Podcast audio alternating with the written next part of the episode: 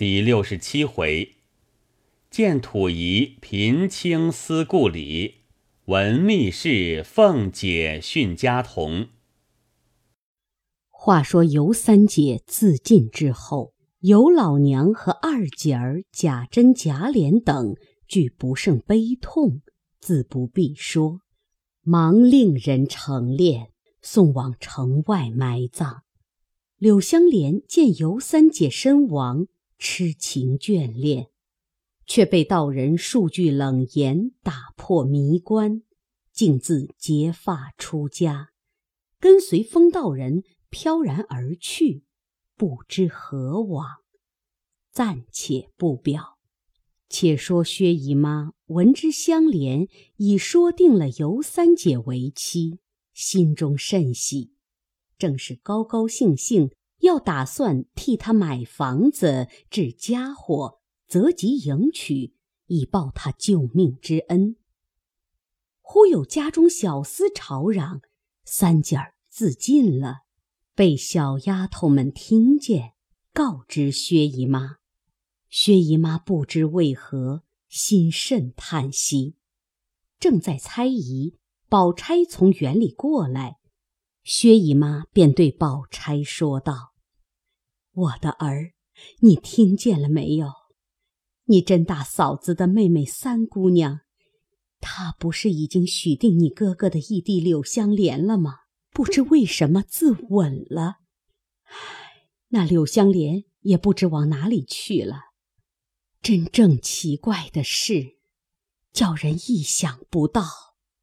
宝钗听了，并不在意，便说道：“俗语说得好，天有不测风云，人有旦夕祸福，这也是他们前生命定。”前日妈妈为他救了哥哥，商量着替他料理。如今已经死的死了，走的走了，依我说，也只好由他罢了。妈妈也不必为他们伤感了。倒是自从哥哥打江南回来了一二十日，贩了来的货物，想来也该发完了。那同伴去的伙计们。辛辛苦苦的回来几个月了，妈妈和哥哥商议商议，也该请一请，酬谢酬谢才是，别叫人家看着无礼似的。母女正说话间，见薛蟠自外而入，眼中尚有泪痕，一进门来，便向他母亲拍手说道。妈妈可知道柳二哥尤三姐的事吗？薛姨妈说：“我才听见说，正在这里和你妹妹说这件公案呢。”薛蟠道：“妈妈可听见说柳香莲跟着一个道士出家了吗？”薛姨妈道：“这越发奇了，怎么柳相公那样一个年轻的聪明人？”一时糊涂，就跟着道士去了呢。我想你们好了一场，他又无父母兄弟，只身一人在此，你该各处找找他才是。靠那道士能往哪里远去？做不过是在这方近左右的庙里寺里罢了。薛蟠说：“何尝不是呢？我一听见这个信儿。”就连忙带了小厮们在各处寻找，连一个人儿也没有。又去问人，都说没看见。薛姨妈说：“你既找寻过没有，也算把你做朋友的心尽了。唉，焉知他这一出家，不是得了好处去呢？只是你如今也该张罗张罗买卖，二则。”把你自己娶媳妇应办的事情，倒早些料理料理。咱们家没人，俗语说的“笨巧先飞”，省得临时丢三落四的不齐全，令人笑话。再者，你妹妹才说，你也回家半个多月了，想货物也该发完了，同你去的伙计们也该摆桌酒。给他们道道罚才是。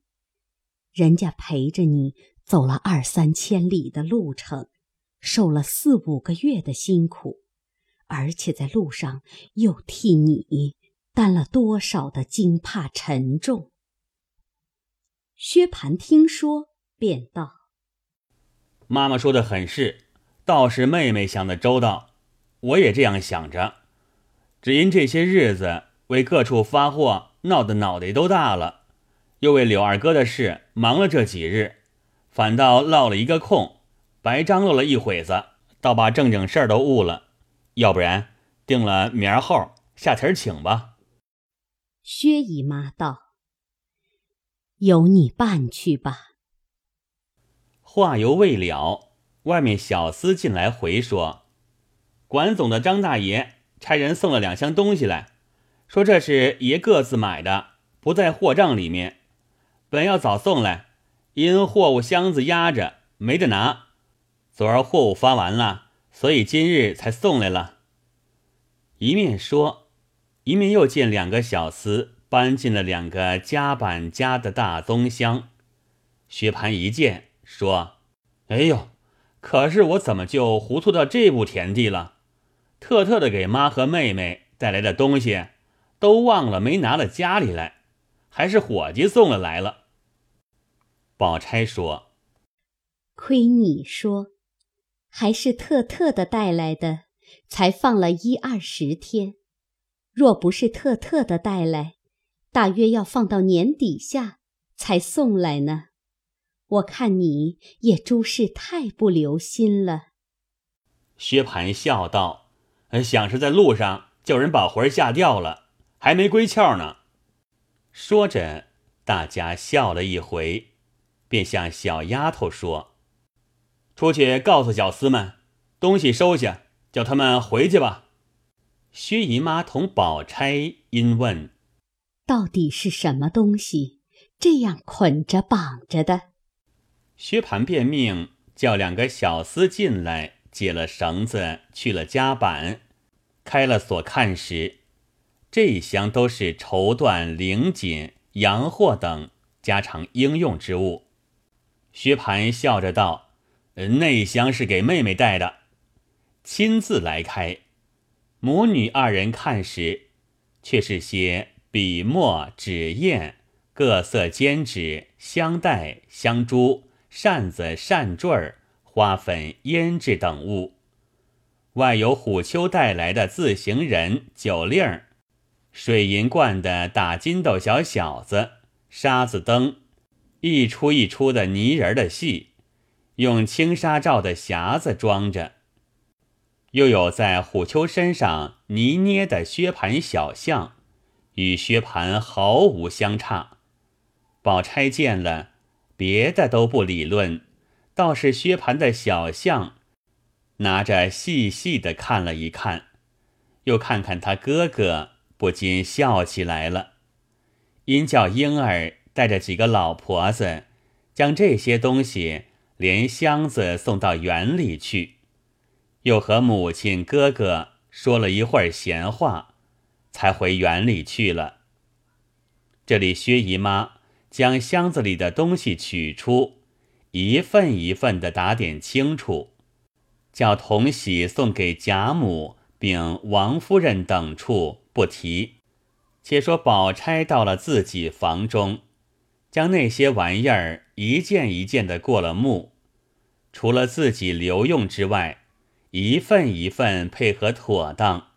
也有送笔墨纸砚的，也有送香袋、扇子、香坠的，也有送脂粉头油的，有单送玩意儿的，只有黛玉的比别人不同，且又加厚一倍，一一打点完毕，使婴儿同着一个老婆子跟着送往各处。这边姊妹诸人都收了东西。赏赐来使，说见面再谢。唯有林黛玉看见他家乡之物，反自触物伤情，想起父母双亡，又无兄弟，寄居亲戚家中，哪里有人也给我带些土物？想到这里，不觉得又伤起心来了。紫娟深知黛玉心肠，但也不敢说破，只在一旁劝道：“姑娘的身子多病，早晚服药。这两日看着比那些日子略好些。虽说精神长了一点儿，还算不得十分大好。”今儿宝姑娘送来的这些东西，可见宝姑娘素日看的姑娘很重，姑娘看着该喜欢才是，为什么反倒伤起心来？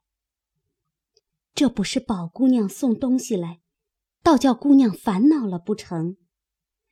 就是宝姑娘听见，反觉脸上不好看。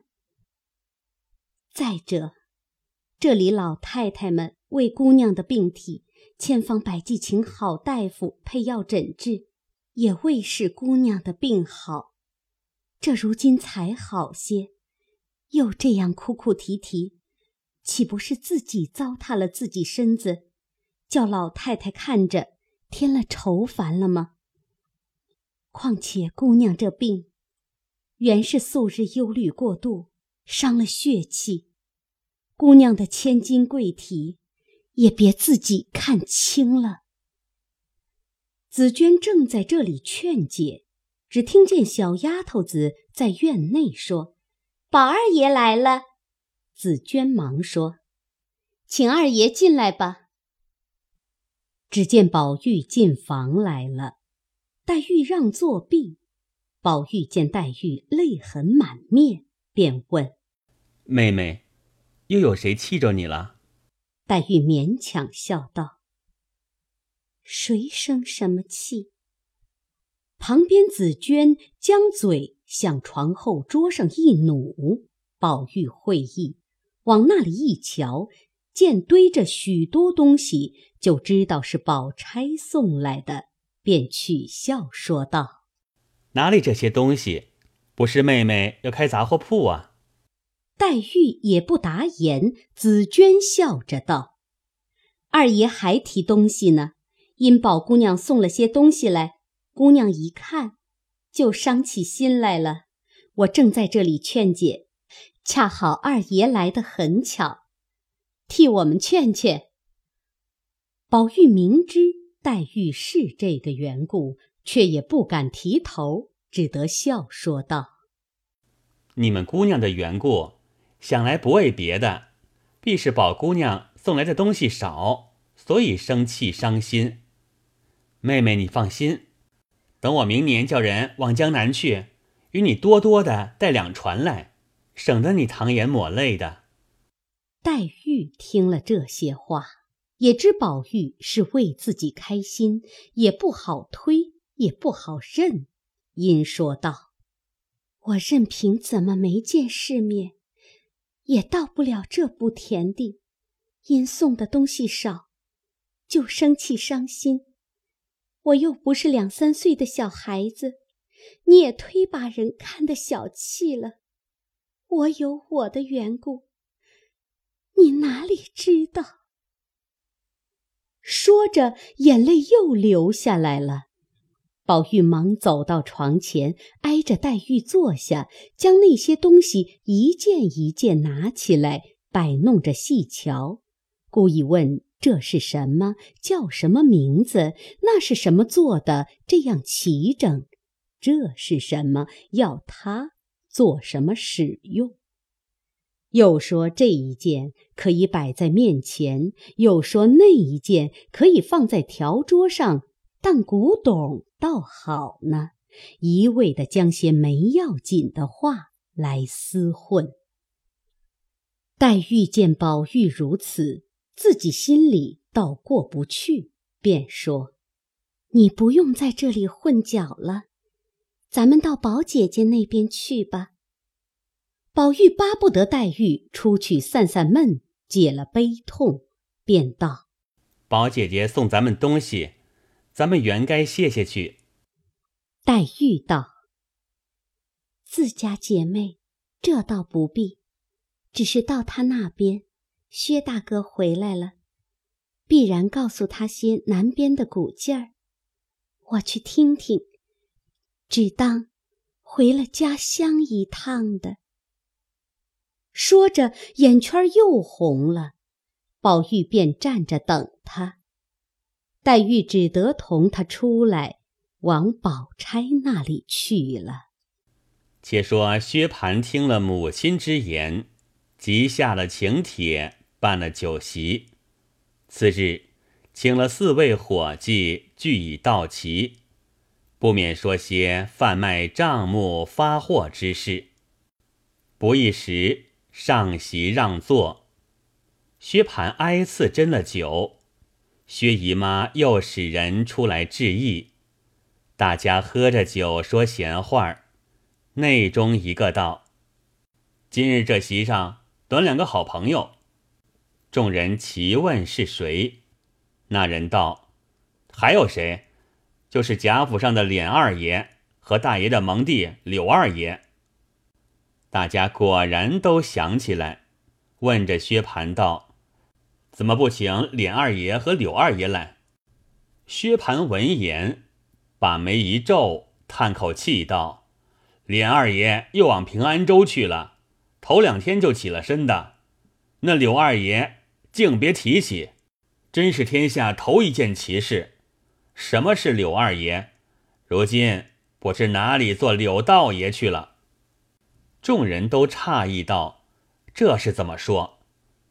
薛蟠便把香莲前后事体说了一遍，众人听了越发骇异，因说道：“怪不得前日我们在店里反反复复也听见人吵嚷说，有一个道士三言两语把一个人渡了去了，又说一阵风刮了去了，只不知是谁。我们正发货，哪里有闲工夫打听这个事情？”到如今还是似信不信的，谁知就是柳二爷呢？早知是他，我们大家也该劝他劝才是。任他怎么着，也不叫他去。内中一个道：“别是这么着吧？”众人问怎么样，那人道：“柳二爷那样个伶俐人，未必是真跟了道士去吧？他原会些武艺，又有力量。”或看破那道士的妖术解法，特意跟他去，在背地摆布他，也未可知。薛蟠道：“果然如此，倒也罢了。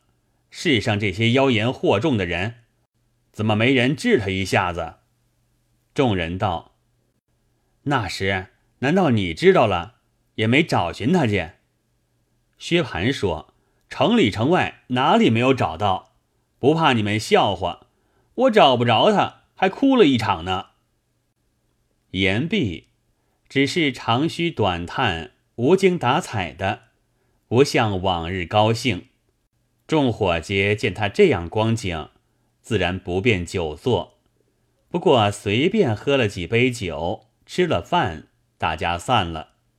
且说宝玉同着黛玉到宝钗处来，宝玉见了宝钗，便说道。大哥哥辛辛苦苦的带了东西来，姐姐留着使吧，又送我们。宝钗笑道：“原不是什么好东西，不过是远路带来的土物，大家看着新鲜些就是了。”黛玉道：“这些东西我们小时候倒不理会，如今看见，真是新鲜物了。”宝钗阴笑道：“妹妹知道，这就是俗语说的‘物离相贵’，其实可算什么呢？”宝玉听了这话，正对了黛玉方才的心事，连忙拿话岔道：“明年好歹大哥再去时，替我们多带些来。”黛玉瞅了他一眼，便道：“你要。”你只管说，不必拉扯上人。姐姐，你瞧，宝哥哥不是给姐姐来道谢的，竟又要定下明年的东西来了。说的宝钗、宝玉都笑了。三个人又闲话了一回，因提起黛玉的病来，宝钗劝了一回，因说道：“妹妹若觉着身子不爽快，倒要自己勉强扎针着出来各处走走逛逛，散散心，比在屋里闷坐着到底好些。我那两日不是觉着发懒，浑身发热，只是要歪着。”也因为时气不好，怕病，因此寻些事情自己混着，这两日才觉着好些了。黛玉道：“姐姐说的何尝不是？我也是这么想着呢。”大家又坐了一会子，方散。宝玉仍把黛玉送至潇湘馆门首，才各自回去了。且说赵姨娘因见宝钗送了贾环些东西，心中甚是喜欢，想：怨不得别人都说那宝丫头好，会做人，很大方。如今看起来呀，果然不错。他哥哥能带了多少东西来，他挨门送到，并不遗漏一处，也不露出谁薄谁厚，连我们这样没时运的。他都想到了，若是那林丫头，她把我们娘们正眼也不瞧，哪里还肯送我们东西？一面想，一面把那些东西翻来覆去的摆弄瞧看一回，忽然想到，宝钗系王夫人的亲戚，为何不到王夫人跟前卖个好呢？自己便歇歇遮遮地拿着东西走至王夫人房中，站在旁边陪笑说道：“，这是宝姑娘才刚给还哥的，难为宝姑娘这么年轻的人想得这么周到，真是大户人家的姑娘，又展样又大方，怎么叫人不敬服呢？怪不得老太太和太太成日家。”都夸她疼她，我也不敢自专就收起来，特拿来给太太瞧瞧，太太也喜欢喜欢。王夫人听了，早知道来意了，又见他说的不伦不类，也不便不理他，说道：“你自管收了，去给环哥玩吧。”赵姨娘来时，星星偷偷。谁知抹了一鼻子灰，满心生气，又不敢露出来，只得讪讪的出来了。到了自己房中，将东西丢在一边，嘴里咕咕哝哝自言自语道：“这个又算了个什么呢？”一面坐着，各自生了一回闷气。却说婴儿带着老婆子们送东西回来。回复了宝钗，将众人道谢的话，并赏赐的银钱都回完了，那老婆子便出去了。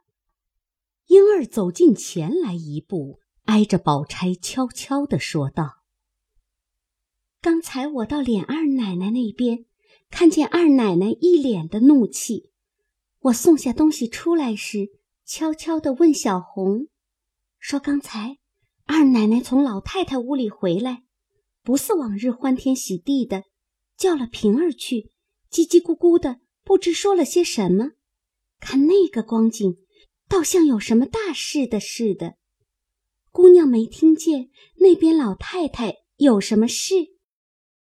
宝钗听了也自己纳闷，想不出凤姐是为什么有气，便道：“个人家有个人的事。”咱们哪里管的？你去倒茶去吧。莺儿于是出来，自去倒茶，不提。且说宝玉送了黛玉回来，想着黛玉的孤苦，不免也替她伤感起来，因要将这话告诉袭人。进来时，却只有麝月、秋纹在房中，因问：“你袭人姐姐哪里去了？”麝月道。左不过在这几个院里，哪里就丢了她？一时不见，就这样找。宝玉笑着道：“不是怕丢了他，因我方才到林姑娘那边，见林姑娘又正伤心呢。问起来，却是为宝姐姐送了她东西。她看见是她家乡的土物，不免对景伤情。我要告诉你袭人姐姐，叫她闲时过去劝劝。”正说着，晴雯进来了，因问宝玉道：“你回来了？”你又要叫劝谁？宝玉将方才的话说了一遍。晴雯道：“袭人姐姐才出去，听见她说要到琏二奶奶那边去，保不住还到林姑娘那里。”宝玉听了，便不言语。秋纹倒了茶来，宝玉漱了一口，递给小丫头子，心中着实不自在，就随便。歪在床上。却说袭人因宝玉出门，自己做了回活计，忽想起凤姐身上不好，这几日也没有过去看看。况闻贾琏出门，正好大家说说话，便告诉晴雯：“好生在屋里，别都出去了，叫宝玉回来抓不着人。”晴雯道：“哎呦！”这屋里单你一个人记挂着他，我们都是白闲着混饭吃的。袭人笑着也不答言，就走了。刚来到沁芳桥畔，那时正是夏末秋初，池中莲叶新残相间，红绿离披。袭人走着，沿堤看完了一回。猛抬头，看见那边葡萄架底下有人拿着掸子在那里掸什么呢？走到跟前，却是老祝妈。那老婆子见了袭人，便笑嘻嘻地迎上来说道：“姑娘怎么今日得功夫出来逛逛？”袭人道：“可不是，我要到琏二奶奶家瞧瞧去。你在这里做什么呢？”那婆子道：“啊，我在这里赶蜜蜂。今年三府里雨水少，这果子树上都有虫子，把果子吃的扒了流星的，掉了好些下来。姑娘还不知道呢。这马蜂最可恶的，一嘟噜上只咬破三两个，那破的水滴到好的上头，连这一嘟噜都是要烂的。姑娘你瞧，咱们说话的空没赶。”就落上许多了。袭人道：“你就是不住手的赶，也赶不了许多。你倒是告诉买办，叫他多多做些小冷布口袋，一嘟噜套上一个，又透风又不糟蹋。”婆子笑道：“哎，倒是姑娘说的是。我今年才管上，哪里知道这个巧法儿呢？”因又笑着说道。今年果子虽糟蹋了些，味儿倒好。不信，摘一个姑娘尝尝。袭人正色道：“这哪里使得？不但没熟，吃不得；就是熟了，上头还没有供鲜，咱们倒先吃了。你是府里使老了的，难道连这个规矩都不懂了？”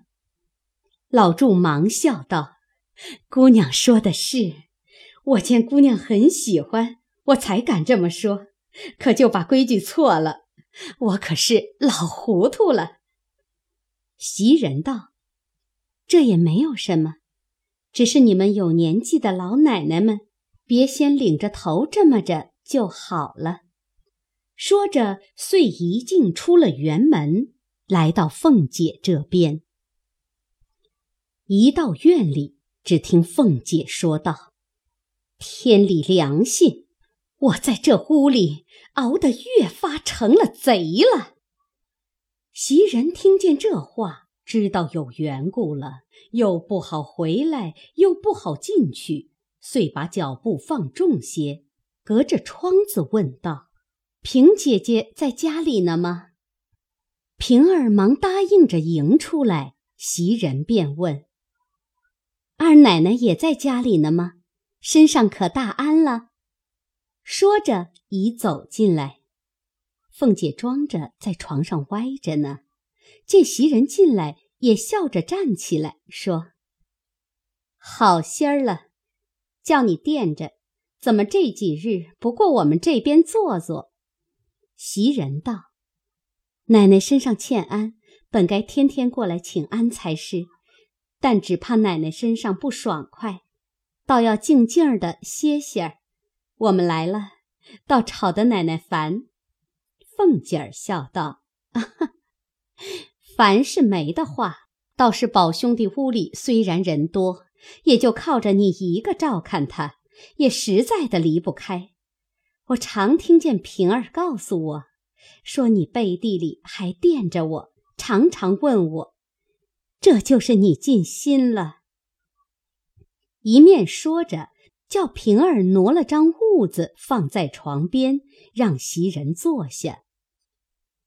风儿端进茶来，袭人欠身道：“妹妹坐着吧。”一面说闲话。只见一个小丫头子在外间屋里悄悄地和平儿说：“旺儿来了，在二门上伺候着呢。”又听见平儿也悄悄的道：“知道了，叫他先去，回来再来，别在门口站着。”袭人知他们有事，又说了两句话，便起身要走。凤姐道：“闲来坐坐，说说话儿。”我倒开心，因命平儿送送你妹妹。平儿答应着送出来，只见两三个小丫头子都在那里屏声息气，齐齐的伺候着。袭人不知何事，便自去了。却说平儿送出袭人进来，回道：“旺儿才来了，因袭人在这里，我叫他先到外头等等。”这会子还是立刻叫他呢，还是等着？请奶奶的示下。凤姐道：“叫他来。”平儿忙叫小丫头去传旺儿进来。这里凤姐又问平儿：“你到底是怎么听见说的？”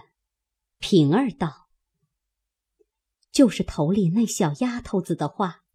她说她在二门里头听见外头两个小厮说。”这个新二奶奶比咱们旧二奶奶还俊呢，脾气儿也好。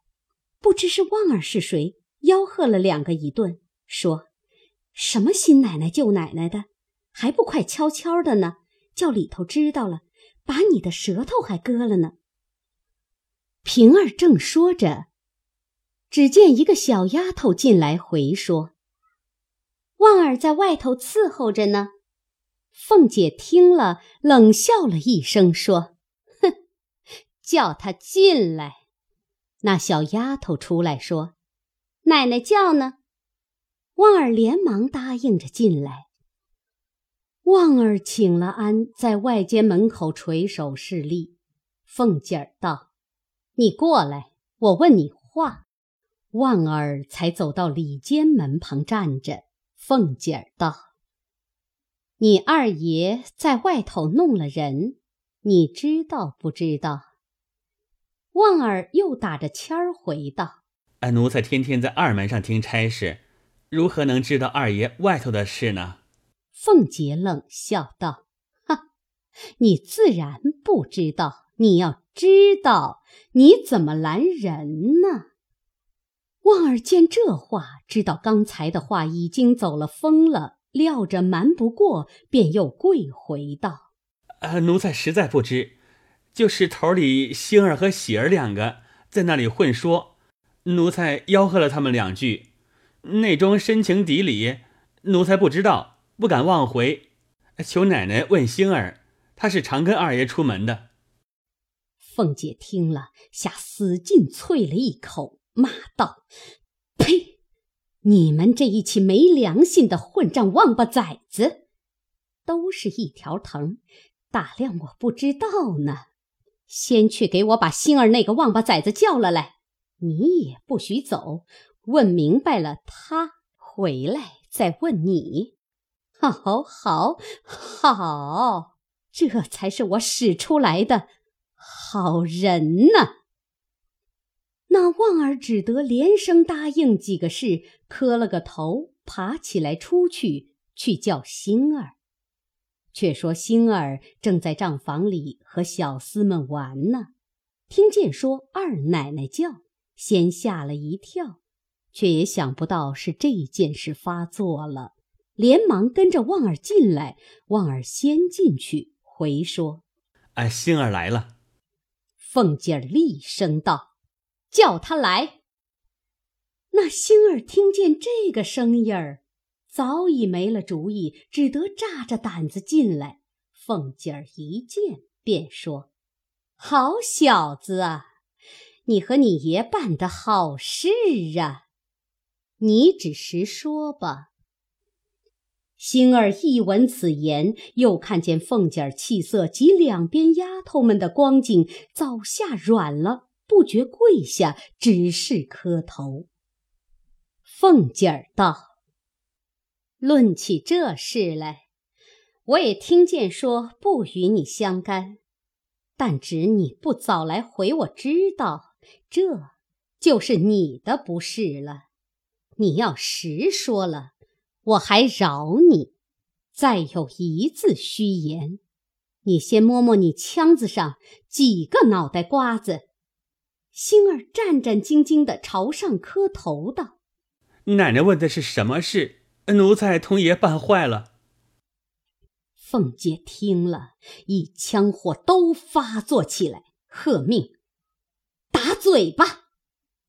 旺儿过来才要打时，凤姐儿骂道：“什么糊涂王八崽子，叫他自己打，用你打吗？”一会子，你再个人打你那嘴巴子还不迟呢。那星儿真个自己左右开弓，打了自己十几个嘴巴。凤姐儿喝声：“站住！”问道：“你二爷外头娶了什么新奶奶、旧奶奶的事？你大概不知道啊？”星儿见说出这件事来，越发着了慌，连忙把帽子抓下来，在砖地上咕咚咕咚碰得头山响，口里说道：“只求奶奶超生，奴才再不敢撒一个字儿的谎。”凤姐道：“快说。”星儿直撅撅的跪起来，回道：“这事儿头里奴才也不知道，就是这一天。”东府里大老爷送了殡，一路往甄大爷庙里去领银子。二爷同着荣哥到了东府里，道上爷两个说起甄大奶奶那边的二位姨奶奶来。二爷夸他好，荣哥哄着二爷说把二姨奶奶说给二爷。凤姐儿听到这里，使劲儿啐道：“呸！没脸的王八蛋！她是你哪一门子的姨奶奶？”星儿忙又磕头说：“奴才该死。”往上瞅着，不敢言语。凤姐儿道：“完了吗？怎么不说了？”星儿方才又回道：“奶奶恕奴才，奴才才敢回。”凤姐儿啐道：“呸！放你妈的屁！这还什么恕不恕了？你好生给我往下说。”好多着呢。星儿又回道：“二爷听见这个话就喜欢了，后来奴才也不知怎么就弄真了。”凤姐儿微微冷笑道：“这个自然嘛，你可哪里知道呢？你知道的，只怕都烦了呢。是了，说底下的吧。”星儿回道。后来就是荣哥给二爷找了房子。凤姐儿忙问道：“如今房子在哪里？”星儿道：“就在府后头。”凤姐儿道：“哦。”回头瞅着平儿道：“咱们都是死人呐，你听听。”平儿也不敢作声。星儿又回道。甄大爷那边给了张家不知多少银子，那张家就不问了。凤姐儿道：“这里头怎么又拉扯上什么张家、李家来呢？”星儿回道：“奶奶不知道，这二奶奶……”刚说到这里，又自己打了个嘴巴，把凤姐儿倒怄笑了。两边的丫头也都抿着嘴儿笑。星儿想了想，说道：“那甄大奶奶的妹子。”凤姐儿接着道：“怎么样？快说呀！”星儿道：“那甄大奶奶的妹子，原来从小有人家的，姓张，叫什么张华，如今穷的带好讨饭，甄大爷许了她银子，她就退了亲了。”凤姐儿听到这里，点了点头。回头便望丫头们说道：“你们都听见了，小王八崽子！头里他还说他不知道呢。”星儿又回道：“后来二爷才叫人裱糊了房子，娶过来了。”凤姐道：“打哪里娶过来的？”星儿回道：“就在他老娘家抬过来的。”凤姐道。好吧嘞。又问：“没人送亲吗？”星儿道：“嗯，就是荣哥，还有几个丫头老婆子们，没别人。”凤姐道：“啊，你大奶奶没来吗？”星儿道：“过了两天，大奶奶才拿了些东西来瞧的。”凤姐儿笑了一笑，回头向平儿道：“怪道那两天二爷称赞大奶奶不离嘴呢。”掉过脸来，又问星儿：“谁服侍呢？自然是你了。”星儿赶着碰头，不言语。凤姐又问：“前头那些日子，说给那府里办事。”想来办的就是这个了。星儿回道：“也有办事的时候，也有往新房子里去的时候。”凤姐又问道：“谁和他住着呢？”星儿道：“他母亲和他妹子。昨儿个他妹子个人抹了脖子了。”凤姐道：“哦，这又为什么？”星儿遂将柳香莲的事说了一遍。凤姐道：“哈哈哈，这个人还算造化高，省了当那出名的旺八。”因又问道：“没了别的事了吗？”星儿道：“别的事奴才不知道。刚才奴才说的字字是实话，一字虚假。奶奶问出来，只管打死奴才，奴才也无怨的。”凤姐低了一回头，便又指着星儿说道：“你这个猴崽子，就该打死！这有什么瞒着我的？你想着瞒了我，就在你那糊涂爷跟前讨了好了。你新奶奶好疼你！我不看你刚才还有点怕劲儿，不敢撒谎，我把你的腿不给你砸折了呢！”说着，喝声：“起去！”星儿磕了个头，才爬起来，退到外间门口，不敢就走。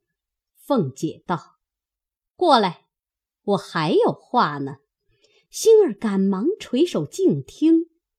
凤姐儿道：“你忙什么？新奶奶等着赏你什么呢？”星儿也不敢抬头。凤姐道：“你从今日不许过去，我什么时候叫你，你什么时候到。迟一步，你试试。出去吧。”星儿忙答应几个事，退出门来。凤姐又叫道：“星儿！”星儿赶忙答应回来。凤姐道：“快出去告诉你二爷去。”是不是啊？星儿回道：“奴才不敢。”凤姐道：“你出去提一个字儿，提防你的皮。”星儿连忙答应着，才出去了。凤姐又叫：“旺儿呢？”旺儿连忙答应着过来。凤姐把眼直瞪瞪的瞅了两三句话的功夫，才说道：“好，旺儿，很好。去吧，外头有人提一个字儿，全在你身上。”旺儿答应着，也出去了。凤姐便叫倒茶，小丫头子们会意，都出去了。这里凤姐才和平儿说：“你都听见了，这才好呢。”平儿也不敢答言，只好陪笑。凤姐越想越气，歪在枕上，只是出神。忽然眉头一皱。计上心来，便叫平儿来。平儿连忙答应过来。凤姐道：“我想这件事，竟该这么着才好，也不必等你二爷回来再商量了。未知凤姐如何办理，下回分解。”